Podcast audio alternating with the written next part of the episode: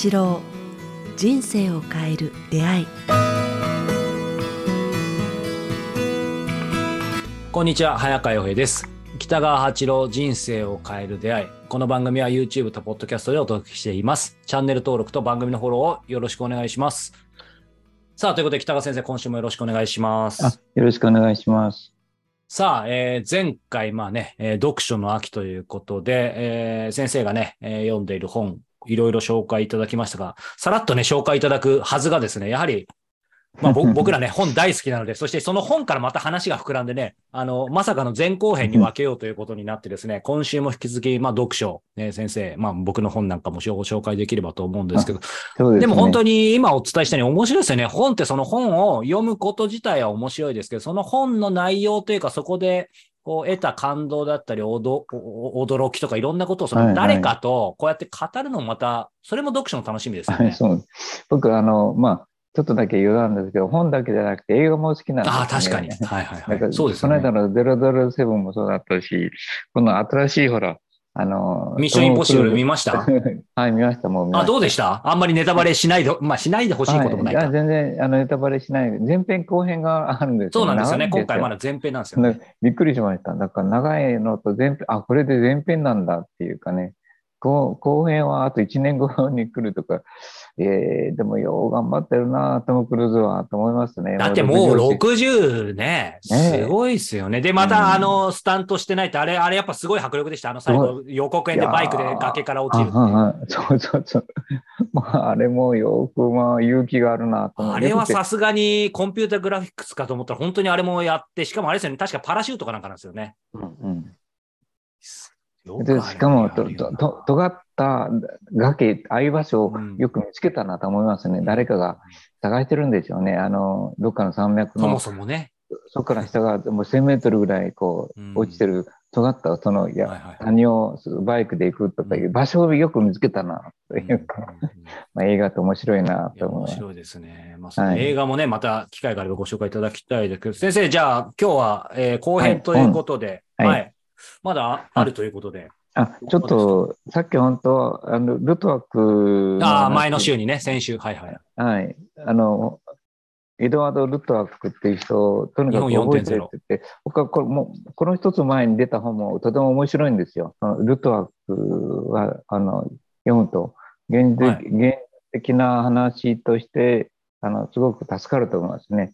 日本を大好きで、日本のために一生懸命、あの、言ってくれてるところがあるので。で、はい私としては、あとは、まあ、パンパンと、ぜひぜひ、まあパンパンとでもいいです。この、はいあ、セレンディピティよく聞きますセレね。ンディビティ、これは400円ぐらいで、おこれうん私が言ってることと全く同じことを言うって言いますかね。なんか優しそうな絵本みたいな、絵本ではないけど、なんか子供でも読めそうな感じですか？いやどんなですか？まあ私はあの勉強会でよく使うんですけれども、使いますよね。はい。はい、あの同じ理論なんですね。こうん。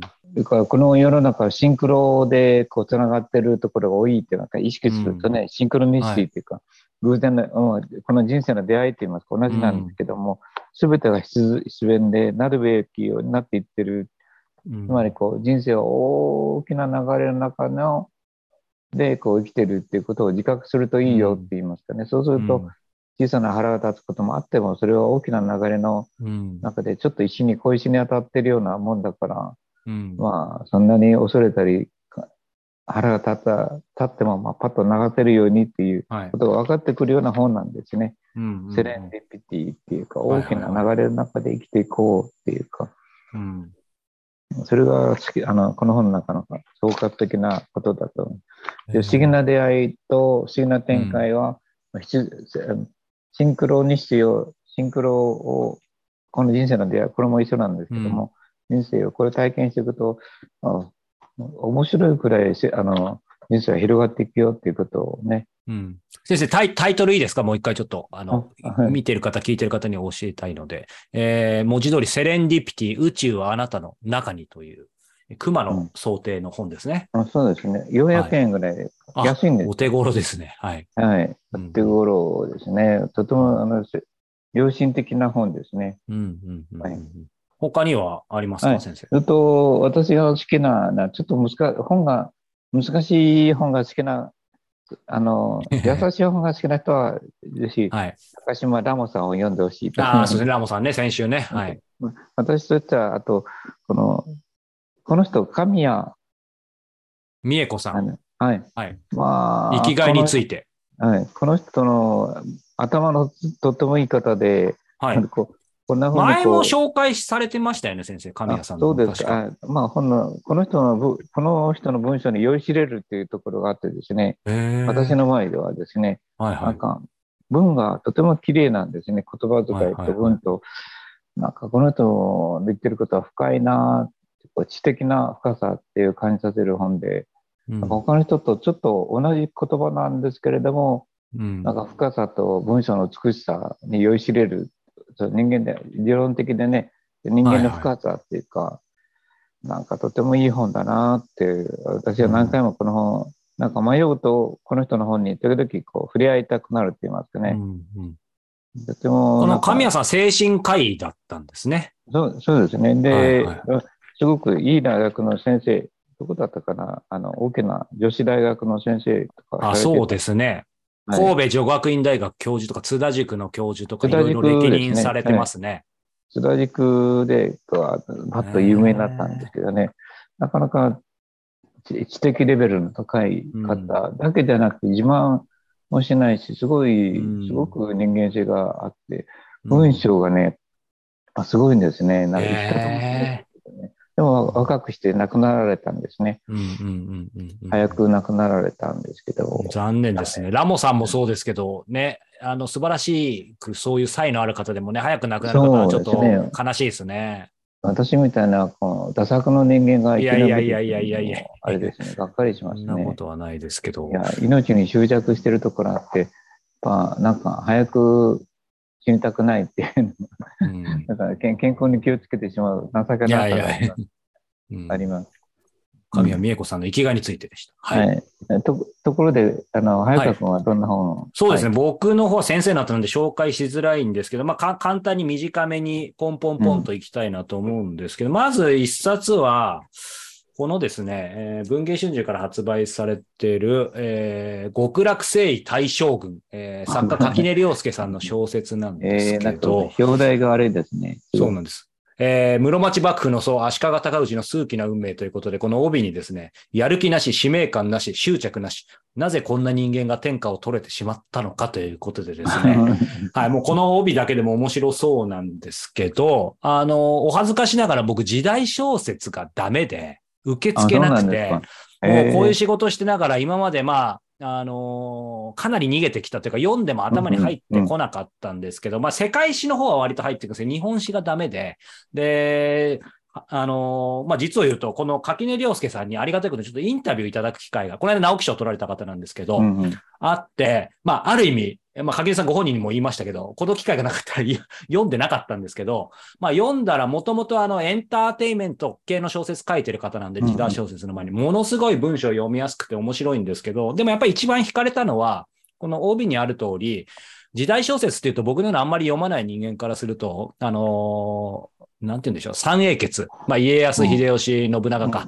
とかだったら、ああ、ちょっとって思うんですけど、逆にた足利尊氏ってもちろん名前は知ってますけど、ねはい意外とそんな主役になりづらいというか、んそうですね。はいうんなので、なんで確かに、まあそもそもこの足利尊氏選んだのかっていうこともそうですけけど、征夷大将軍になれたのかって、ここでちょっと興味を持って読んだんですけど、ちなみに先生、足利尊氏ってなんかいいイメージあります？先生は日本史とかもね、あの、読まれてると思うんで。ああ、あの、だ大好きですね。鎌倉時代から、うんその戦国時代の本はたくさん読んでますね。うんだから幕末の有名なあの脳裏の、今日は本本を紹介したい方一人いるいるんですけども、はいはいはい。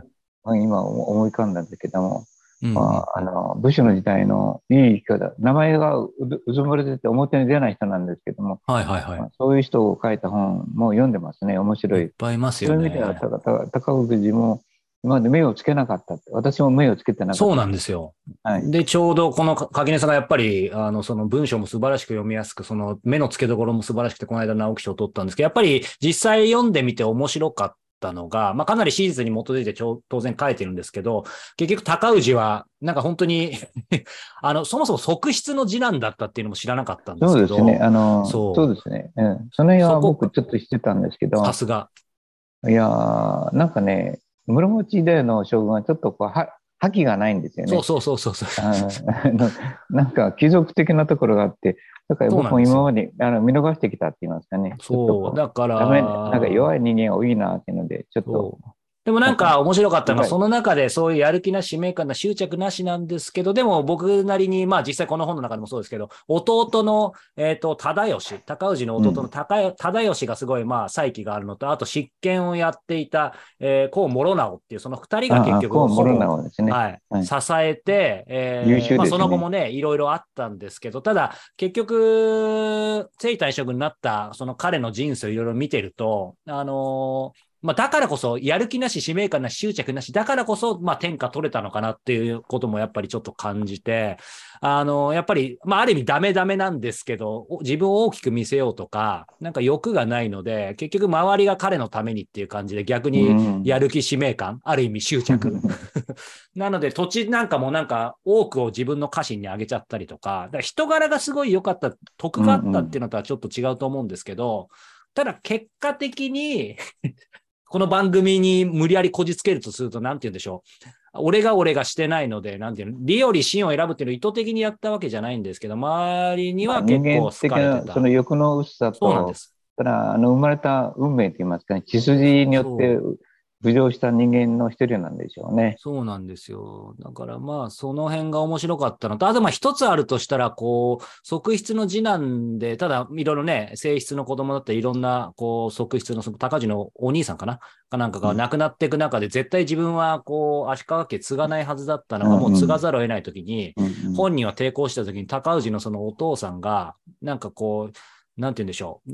自分のことは存外に自らの領感では決められないっていうことを、やっぱりその時代だったり、人々の思惑だったり、京都のね、いろんな朝廷のことだったり、大方を決めるっていう話があったね。その言葉が個人的にはものすごく刺さって、うんうん。だから高氏はやっぱりね、か風緑でこう自分がなかったんですけど、でも逆に言うとこう時代の変化にしなやかに入ってったみたいな、そういったものはやっぱりこれからの時代、まあね、彼はそれを意識してたわけじゃないと思いますけど、やっぱりその辺も学ぶべきと、学ぶべきっていうとちょっと堅苦しいですけど、まあちょっと面白かったなっていうのは。うんうんありますね。まあ、あとはもう本当に一言です。一言ずつですけど、僕また秋に海外ちょうど行こうと思うので、あの、アイスランド以前行ってすごい良かったので、要はあんな今回はちょ寒い国に行くね。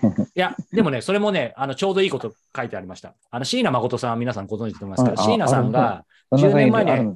そう、アイスランドの本書いてて、僕も実際思ったんですけど、まあ内容はさておいてですけど、あ、これ面白そうやね。めっちゃ面白いですよ。で、えっ、と、椎名さんが言ってたんですけど、アイスランドってみんな名前で、今も北川先生おっしゃったように寒そうなイメージあるんですけど、うん実際はすぐ近くにあるグリーンランドとアイスランドってイメージが逆で、グリーンランドは緑の国のイメージなんですけど、寒くて、あ、でそうなんだアイスランドってそうでもないんですよ。そう。あの、実際冬僕もいとか行きましたけど、東京の冬とかとそんなに変わんなくて、えそうなんだ。そう、そう。だからもちろん雪とかも降るんですけど、なのでまあそういう ことももちろん書いてありつつ、ね、椎名誠さん、あの、読んだことある方であれば、もうよくわかる通り、もう彼のね、うん文体、ユーモア、その辺も含めて、いや、あの、これ面白そう、面白そうやね。はい。めちゃくちゃ面白いんで、僕は、これ今収録してる時はまだ、あの、ヨーロッパ行ってないんですけど、久々にアイスランドもう一回行くので、この間はちょっと勢いで行ってるんですけど、今回はちょっともう一回、ちゃんと椎名さんとかのも読んで、ちょっと王道のアイスランドを旅しようかなっていうふうに。早川君、アイスランドを選んだのと、はいどこに惹かれたのその、この本を読む前に。ああ、アイスランドですね。それはシシンプルですね。なんか、アイスランド自体が、あの、やっぱオオーロラ見れるうんうんって。いうことと、あと、ブルーラグーンって世界最大の温泉があるんですけど、その二つがやっぱり、なんて言うんでしょう。僕の中でいつか行ってみたいなっていうのが、たまたまある雑誌見た時にあって、で、まあ先生ご存知だと思いますけど、アイスランドって皆さん地球儀ので見るとですね、もう本当にもう本当に？うんうん。はし見てみた。最果てというかね、イギリスのちょっとさらに北にあるんですけど、早川君が行くんだと思って、どこ行くんだろうと思って見ましたよ。あありがとうこんなとこに行くんだ。そうそう。て。で、い行くのも大変でしょ？あの、いや、でもね、あの、その辺はまあ、ちょっと僕は感覚ずれてるかもしれないですけど、行くの大変かと言われるとそうでもなくて、ヨーロッパのどっかって結局直行便でまあ今回ロンドンから入るんですけど、ロンドンから格安航空券で1万円ぐらいで数時間で着くんですよ。え？ロンドンからそんな近いの？そう、だからそう、ヨーロッパ僕が個人的に好きなのって、ああの、ある意味乗り換え1回で行けちゃうので、どっか国内のなんか乗り継いで乗り継いでより、ちょっとあえて誤解を恐れず言いますけど、楽なんですよ。1回ヨーロッパ入っちゃえば。安いし。えそう。ちなみにそのロロンドンまでどれぐらいかかるの？時間ですか？費用、うんうん。時間。飛行機。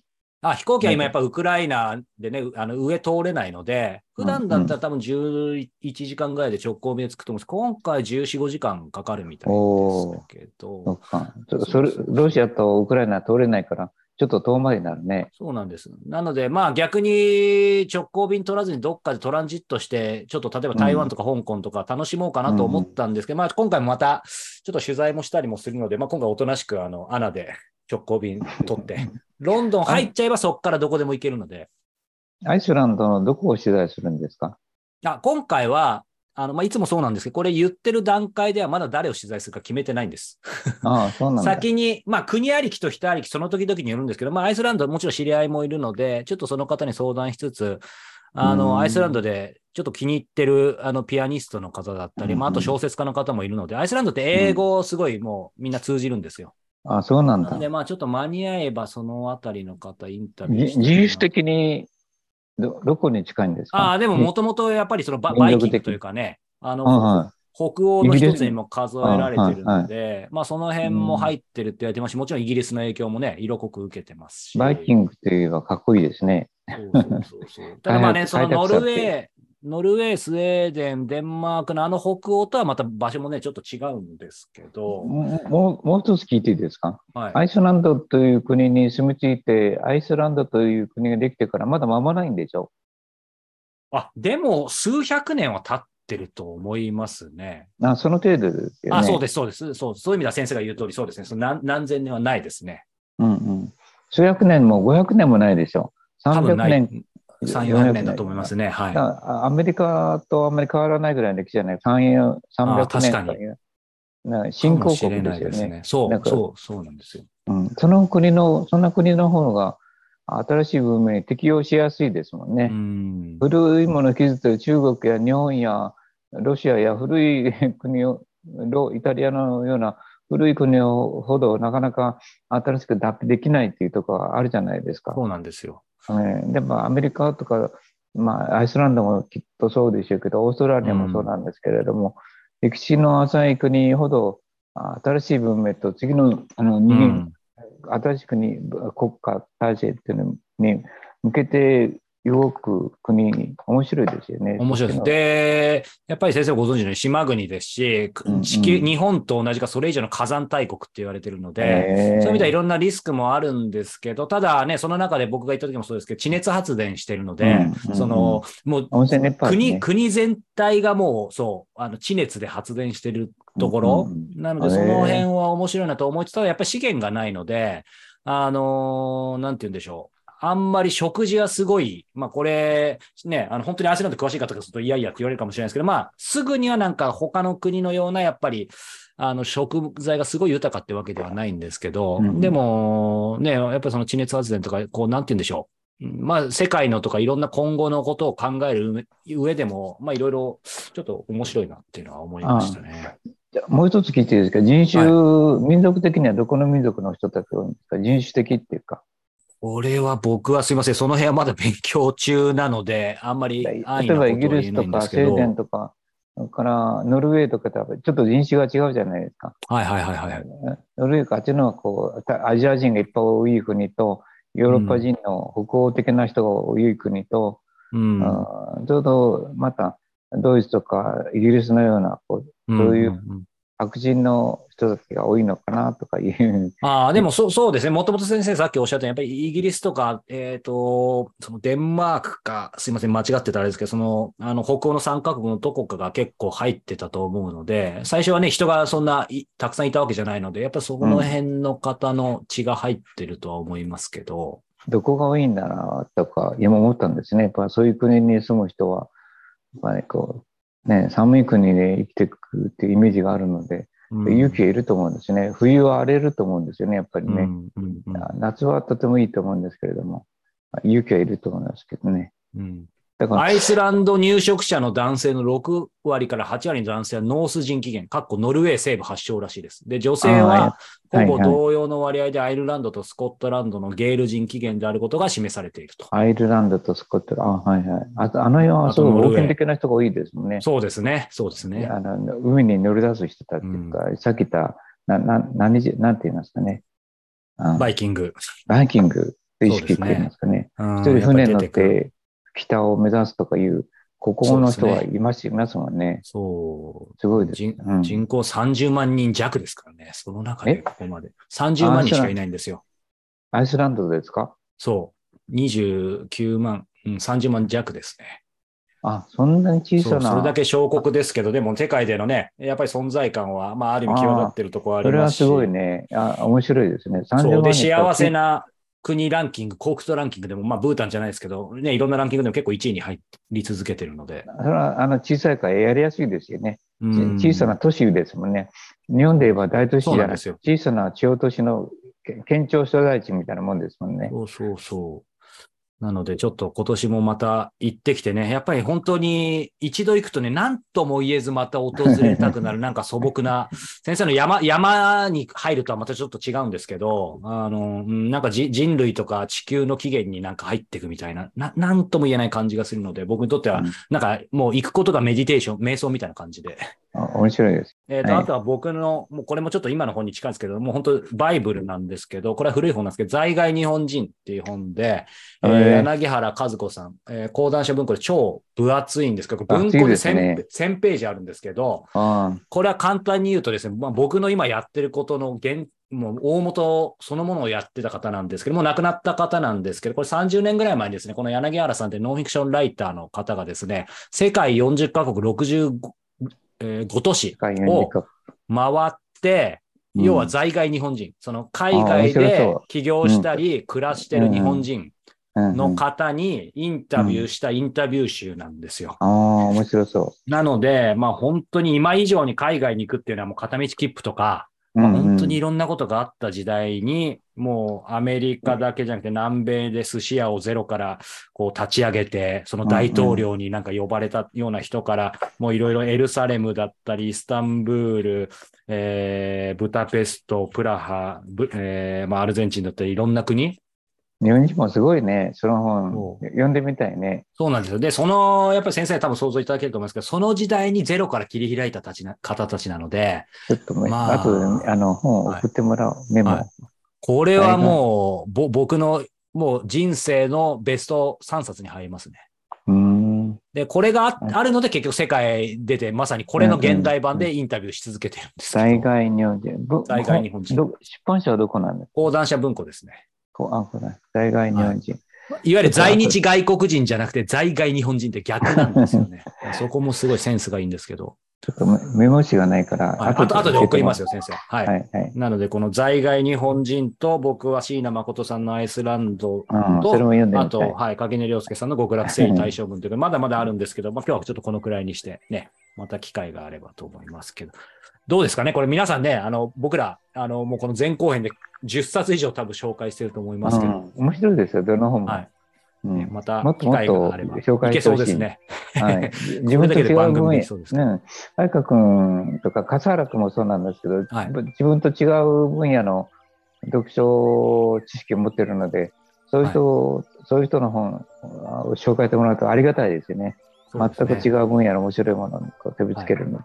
なので、機会があればね、またぜひ、今、笠原さんと名前ね、聞いたことない方いると思いますけど、まあ先生がね、あの、とても仲良くされてるすごい方がいるので、まあね、えー、また機会があれば読書の会もしてみたいと思います。さあ、えーこの番組では引き続き皆様から北川先生のご質問、ご感想を募集しております。えー詳しくは概要欄から、えーお寄せ、えーいただけたらと思います。